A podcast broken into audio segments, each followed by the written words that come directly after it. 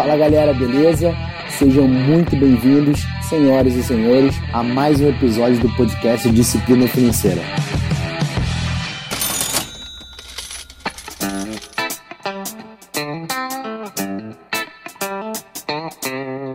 Fala pessoal, seja muito bem-vindo, muito bem-vinda a mais um episódio do podcast Disciplina Financeira. E esse episódio ele vai ser um pouco diferente do normal que a gente traz por aqui. Geralmente eu faço as entrevistas, mas nesse episódio eu fui entrevistado pela Tainara Pessoa, que é nail designer. Quem já me acompanha, quem é, digamos, seguidor raiz, já sabe que a gente tem uma parceria já de alguns anos, né? Então, geralmente nas formações de nail designer dela, eu sempre dou palestras sobre educação financeira, sobre como começar no mundo do empreendedorismo, e a gente sempre faz algumas parcerias em, em relação ao conteúdo, vídeo, e é a primeira vez que ela aparece aqui no podcast, porém de um formato diferente. O que aconteceu é que na semana passada eu tive no Rio de Janeiro e a gente conversou sobre algumas dúvidas que sempre surgiam para novas alunas. Então, as dificuldades de como se organizar financeiramente, como montar a sua primeira empresa, como começar, como se planejar, quais eram as habilidades que você precisava ter. E para quem é dessa área da beleza, né? Então não só falando de nenhum designer, mas para outra área também, sempre quer ter o seu espaço, o seu salão, o seu ateliê. Então, esse é um sonho. Mas será que isso consegue ser realizado de forma sustentável, principalmente no cenário que a gente está vivendo? Então a gente trouxe, ela me trouxe, na verdade, algumas perguntas em relação a isso. A gente até gravou um vídeo lá pro Instagram dela. Depois, se vocês quiserem lá, vocês podem também seguir. Eu vou deixar aqui, arroba Tainara Pessoa. Ela gravou essa entrevista comigo. A gente fez esse vídeo e eu resolvi trazer isso pro assunto pro podcast, porque eu acho que faz muito sentido, principalmente para pequenos empreendedores, médios empreendedores, iniciantes, mas para você, pessoa física comum. Porque o primeiro pilar para que a gente fale de empresa é lidar primeiro com a sua casa. E é sobre isso que a gente está falando nesse episódio de hoje. Então, fica aqui até o final, depois comenta se você curtiu. Um abraço.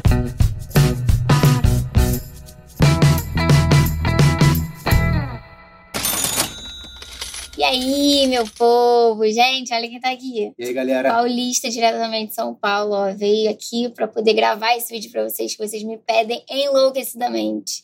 Bom, a gente vai começar falando um pouco sobre como você iniciar né, nessa questão de finanças. É uma parte que a gente se assusta, que a gente corre, que a gente foge, mas não adianta. A gente precisa saber, pelo menos o básico, pra gente não se enrolar. E se a gente já começar enrolado, vai dar tudo errado. Então a gente precisa pelo menos entender um pouco. E eu trouxe ninguém melhor do que Rafael, que é o cara das finanças. É, quem me conhece, quem me segue há muito tempo aqui, sabe que o Rafael sempre me acompanha nos cursos, sempre está dando palestras. E eu vou deixar ele falar um pouquinho para vocês e passar um pouquinho do conteúdo que ele explica, que ele dá com tanta explicação aqui, tá? Então vamos lá. Primeira pergunta. Por onde começar, Rafael? Porque a gente fica louca sem saber por onde começar a organizar a nossa vida financeira. É, primeiro, antes de tudo, obrigado pela, por estar aqui, mas falar, não tenha medo das finanças, né? Porque a gente cria um bloqueio muito forte de achar que isso vai ser muito difícil, que é impossível, que eu não vou conseguir. É claro, é simples, mas não é fácil. Você tem que começar, você tem que aprender e se aperfeiçoar. Essa ideia de por onde começar, eu acredito que gera uma dificuldade porque tem muitas opções, muitas alternativas, só que você tem que ter um norte. Então, o primeiro passo tem que saber é: você é o espelho da sua empresa. Então, você que está começando um negócio, se você não tem a sua vida financeira em casa, a sua vida financeira pessoal organizada, dificilmente a sua empresa será organizada. Então, o passo principal é olhe para dentro da sua casa, veja como é que você se organiza, faça um diagnóstico financeiro. E uma forma bem simples de explicar isso é: se você for numa farmácia, por exemplo, comprar um remédio, você não chega lá e fala assim, olha, eu quero remédio X. Você tem que falar qual o sintoma que você tem, qual a doença que você tem. É a mesma coisa para sua vida financeira pessoal. Você tem que olhar e saber aonde está errado, aonde está o problema.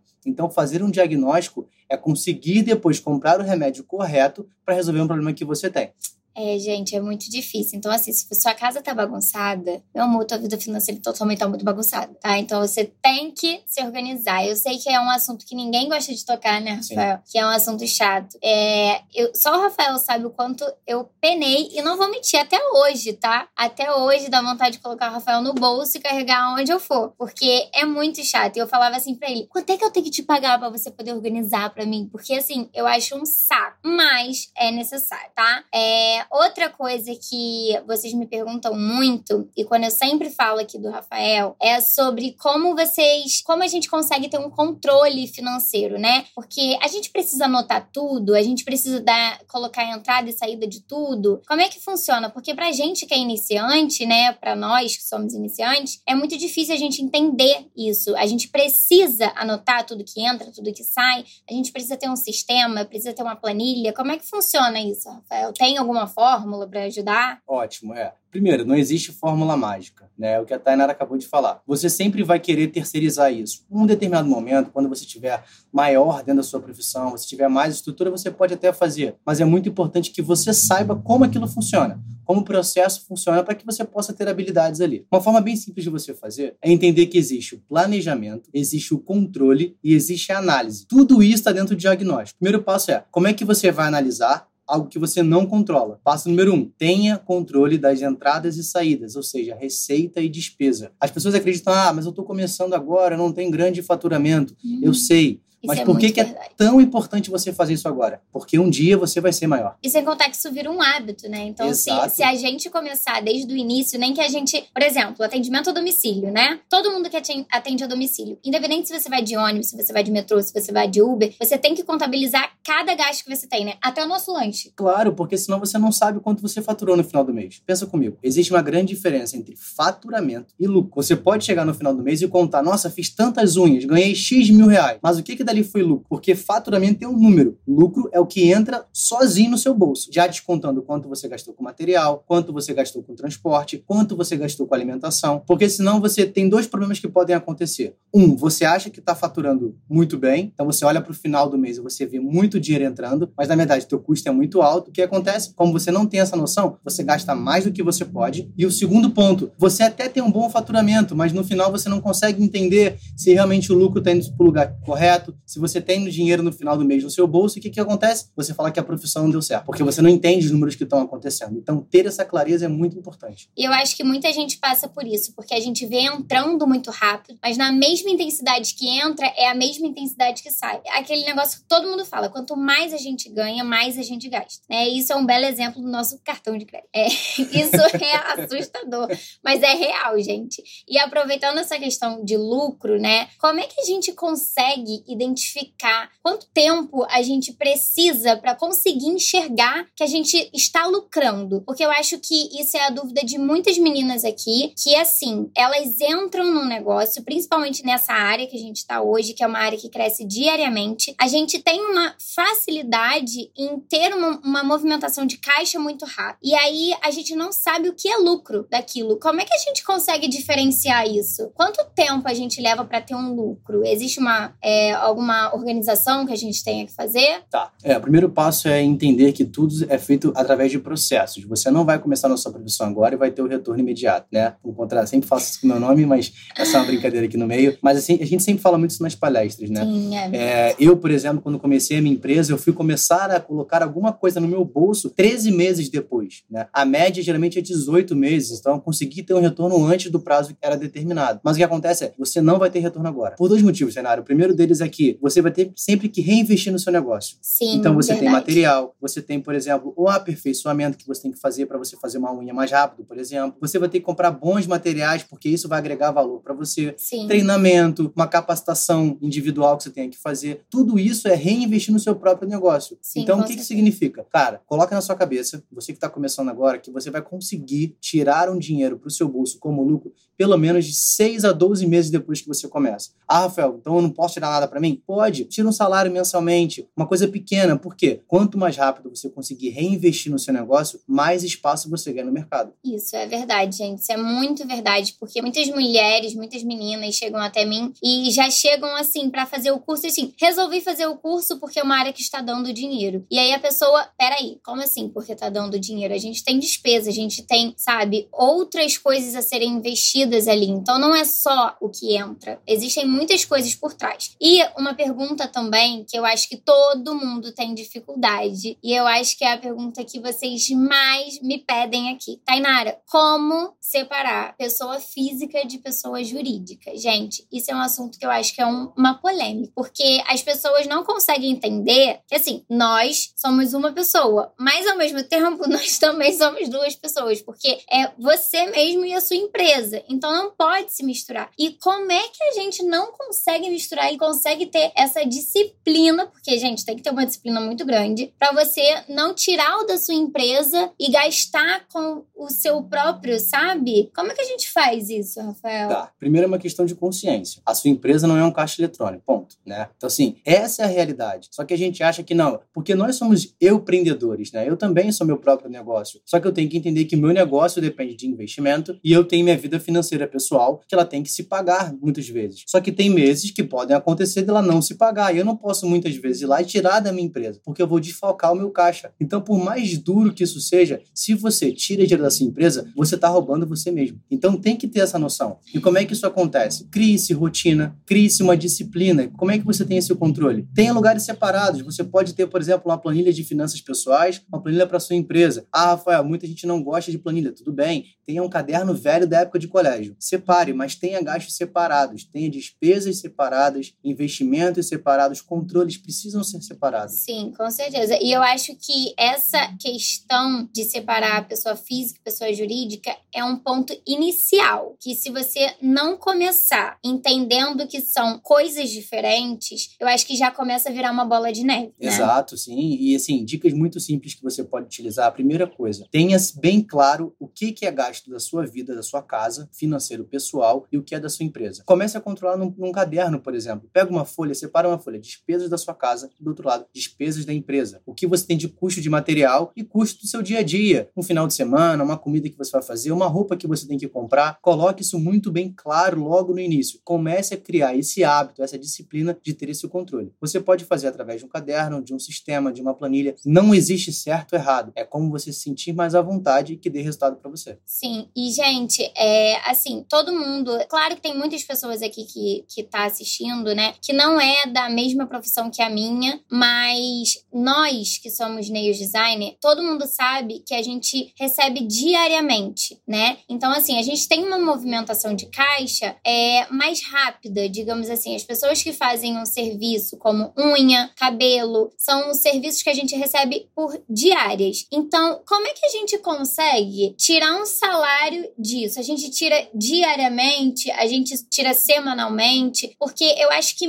mensal é, não tem como a gente ter esse controle, né? Porque é muito, acaba sendo muitas coisas, sem contar que a gente tem gastos diários. Então, acaba que no final do mês eu acho que a gente não consegue ter aquela junção de todos os dias e fica muito pesado. Como é que a gente consegue fazer essa divisão aí, separar isso? Tá, ótima pergunta. Primeiro, não existe regra, né? Você tem que se adaptar de acordo com a facilidade que você tem ou com o seu negócio. Eu acredito que diariamente fica um pouco mais complicado porque você vai ter obrigatoriedade de todas as vezes anotar Sim. o que está acontecendo e a nossa rotina é corrida, né? A rotina de vocês é até muito mais corrida, né? Então, passa vai para uma casa, para uma outra, principalmente quem atende a domicílio, eu sei que isso é uhum. complicado. Então, o que, que eu aconselho a fazer, e não é uma regra, é apenas o que eu acho que pode funcionar. Faça um controle uma vez por semana e ali você vai diferenciar o que, que é custo que você tem que colocar para a empresa, por exemplo. Sempre tem que comprar material, certo? Sim, tem que comprar sim. a, a, a, Gel, unha. fibra. Isso, tudo você tem que comprar. Você vai separar e você vai ver ao longo do período, então por isso é importante. Primeiro tenha um controle. Você vai controlar pelo menos antes de mais nada 30 dias, para você entender quanto você está faturando. Ali no final você vai determinar quanto é de salário para você, o quanto você vai se pagar. E feito isso, você pode, por exemplo, retirar o valor a cada 15 dias, a cada semana ou a cada 30 dias. Isso vai depender da sua organização. De ficar mais confortável, exato, né? Exato, Sim, eu só acho que diariamente cria uma disciplina muito forte que pode ser mais difícil. Então, eu acho que é mais fácil você fazer isso semanalmente, de 15 em 15 dias ou uma vez por mês, que seria o ideal. Mas ao longo do tempo você vai se aprimorando pra, até chegar nesse ponto. Sim, é. E assim, Rafael, é, indo para parte de negócios, né? Muitas meninas aqui, todo mundo sonha uma realização pessoal. Eu acho que é até mais pessoal do que profissional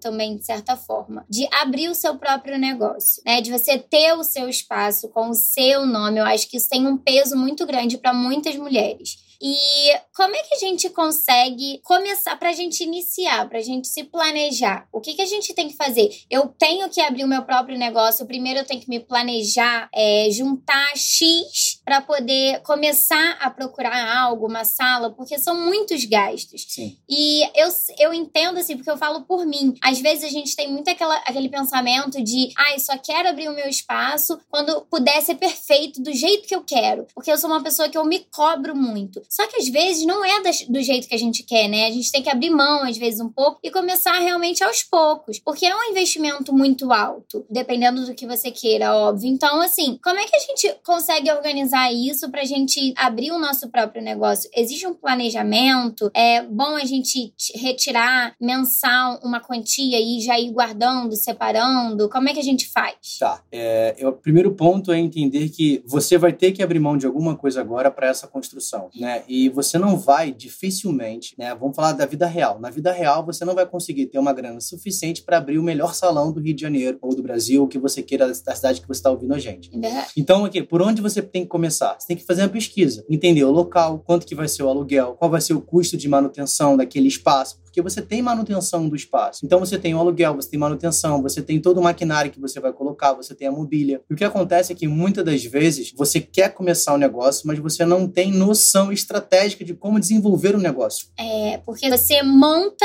mas e aí, depois? E agora? Exato. Como é que você vai permanecer aquela organização, né? Exato. E só você pegar o período agora que a gente está vivendo. É. Quantos salões tiveram que fechar? Por quê? Porque não tiveram uma reserva de emergência, não tiveram um planejamento, é um, um caixa bem estruturado. E aí você fala, pô, Rafael, eu tenho que ter uma reserva? Claro que você tem que ter. De quanto? Pelo menos seis meses do seu custo fixo. Então, não se assuste, galera. É, é, eu tô falando pouco, tá? Geralmente a gente bota de 10 a 12 meses. Mas eu sei que para a realidade do brasileiro isso não acontece. Então você tem um caixa de pelo menos seis meses de reserva. Ou seja, se você tem um custo fixo de aluguel, manutenção, luz, água, enfim, de 3 mil reais, você vai ter que ter pelo menos 18 mil reais em caixa. E como é que a gente vai fazer isso? Porque, assim, com certeza todo mundo tá assustado agora, mas assim, é, como é que a gente vai ter é, isso? Porque a gente pensa, poxa, mas eu ganho 3 mil reais, como é que eu vou ter 18 mil reais? Como é que eu vou começar a ter uma reserva dessa? Porque tem gente que, assim, eu não sou casada, eu não tenho filhos, então para mim, às vezes é mais fácil. E para quem é casado, para quem tem casa para sustentar, filho para sustentar, plano de saúde, tem colégio de criança, enfim. Como é que ela começa a ter uma reserva? Como é que ela vai iniciar isso e ter essa renda toda aí reservada? Ótimo. Primeiro, comece pequeno, mas pense grande. Já dizia a grande frase que a gente ouve muito falar. Começa, por exemplo, pega um lugar agregado com alguém. Você não precisa ter o seu nome por enquanto. Começa num espaço menor, compartilha com alguém, faz uma parceria. E aí, naquele tempo, você tem que ter discernimento. Tá, você tá ali agora, mas aonde você quer chegar? Quanto custa você chegar lá? E quando eu falo custo, é financeiramente, é de tempo que você vai dedicar. E aí você vai tirar quanto você pode reservar por mês para você ter um caixa. Isso não vai acontecer em três meses, em seis meses, talvez demore alguns anos para que você construa. Mas você tem que sempre pensar no longo prazo, nesse Sim. processo. Porque senão, Tainara, o que pode, e a gente tem uma responsabilidade em falar isso aqui, você pode muitas vezes começar um negócio, mas não aguentar três meses. Por quê? Cara, muda, né? Você provavelmente pode falar muito mais do que eu sobre isso. Quem atende domicílio sabe que você vai no cliente. Você vai mudar, você tem que fazer que o cliente venha até você. É, Será que o é movimento verdade. vai ser o mesmo? Será é. que você consegue aguentar esse período financeiramente? Então, acho que esse planejamento é comece onde você está. Se você quer abrir o seu espaço, tenta pegar um local, um local próximo da sua casa, que você não vai ter tanto custo de deslocamento. Um lugar mais barato, não é aquela maravilha que você quer estruturar, mas comece ali. Com o tempo você vai reservando até montar o espaço que você deseja. É, e é aquilo que a gente ouve falar, né, gente? É melhor feito do que não feito. É, a gente precisa é, se, se colocar, assim, ter o pé no chão, antes de tudo, porque eu sei que todo mundo quer ter um espaço lindo, um espaço que é dos nossos sonhos. Sendo que às vezes não é o nosso momento, sabe? Às vezes a gente tem que colocar mais o pé no chão e ter aquela situação de eu posso ter o meu espaço, mas não nessas condições agora. Então a gente tem que se contentar com aquilo que a gente pode, Sim. né? Então assim, é muito mais do que do que você pegar e você mostrar para todo mundo que você abriu um baita espaço. O que, que vai adiantar a gente colocar o melhor lustre, o melhor frigobar que existe no nosso espaço, os melhores maquinários, se a gente não vai ter um controle financeiro para poder dar continuidade com aquilo, entendeu? E aí é melhor a gente começar, né, aos poucos do que a gente não fazer, porque a gente se acomoda. A gente tem essa mania de se acomodar. Quantas meninas já fizeram curso comigo e eu acredito que na primeira dificuldade que encontrou, achou que era muito fácil, é, achou que a gente não ia ter dificuldade. É, muitas meninas têm dificuldade de conseguir clientes e desistiram, entendeu? Nem tentaram. Então, assim, não pensem dessa forma, sabe? A gente sabe que vida financeira assusta, a gente sabe que não é um assunto que a gente gosta de falar, não sei o Rafael que ele gosta, mas é, precisa, é necessário, né? E tem algum conselho, Rafael, que você queira deixar para quem está começando? Tenho. Acho que o primeiro passo é entender que você só se aperfeiçoa na sua dificuldade. Então, se hoje você que está ouvindo a gente não está passando por nenhum processo, nenhum desafio, algo está errado. Então, você só vai se aperfeiçoar na sua fraqueza. Então, você precisa continuar, você precisa se desenvolver, você precisa buscar ajuda, sempre procurar o aperfeiçoamento. Então, o empreendedorismo não é para todo mundo. Essa é a verdade. Talvez te falaram diferente, mas essa é a realidade. Não é para todo mundo. Os desafios são grandes, mas possivelmente e provavelmente o retorno é muito bom. Só você precisa se dedicar para isso. Então é isso, gente. Espero que vocês tenham gostado. Eu acho que eu consegui falar um pouquinho sobre as dúvidas que eu recebo mais aqui. É, eu aproveitei essa oportunidade porque logo, logo o Rafael vai voltar para São Paulo. Mas eu acredito que a gente sempre vai estar mantendo esse contato. E o que vocês tiverem de dúvida, vocês podem procurar pelo Rafael. Fique à vontade. Segue lá, faz aí o seu. Né? Merchan aqui. Galera, então não esquece, só me seguir, arroba Rafa Imediato. É isso, obrigado pela oportunidade. Nada. Gente, é isso. Espero que vocês tenham gostado. Um beijo. Qualquer dúvida que vocês tiverem, é só deixar aqui no direct e chamar o Rafael lá, porque ele é super atencioso também. Um abraço. Tá bom? Um beijo. Valeu! Espero que você tenha gostado do conteúdo. Então não deixa de seguir aqui o canal e também de me seguir lá no Instagram, arroba Rafael Imediato. Me segue por lá, deixa também suas sugestões e dúvidas. Vai ser um prazer ouvir e poder te ajudar. Toda semana vai ter um novo episódio aqui no canal. Fica ligado e até a próxima!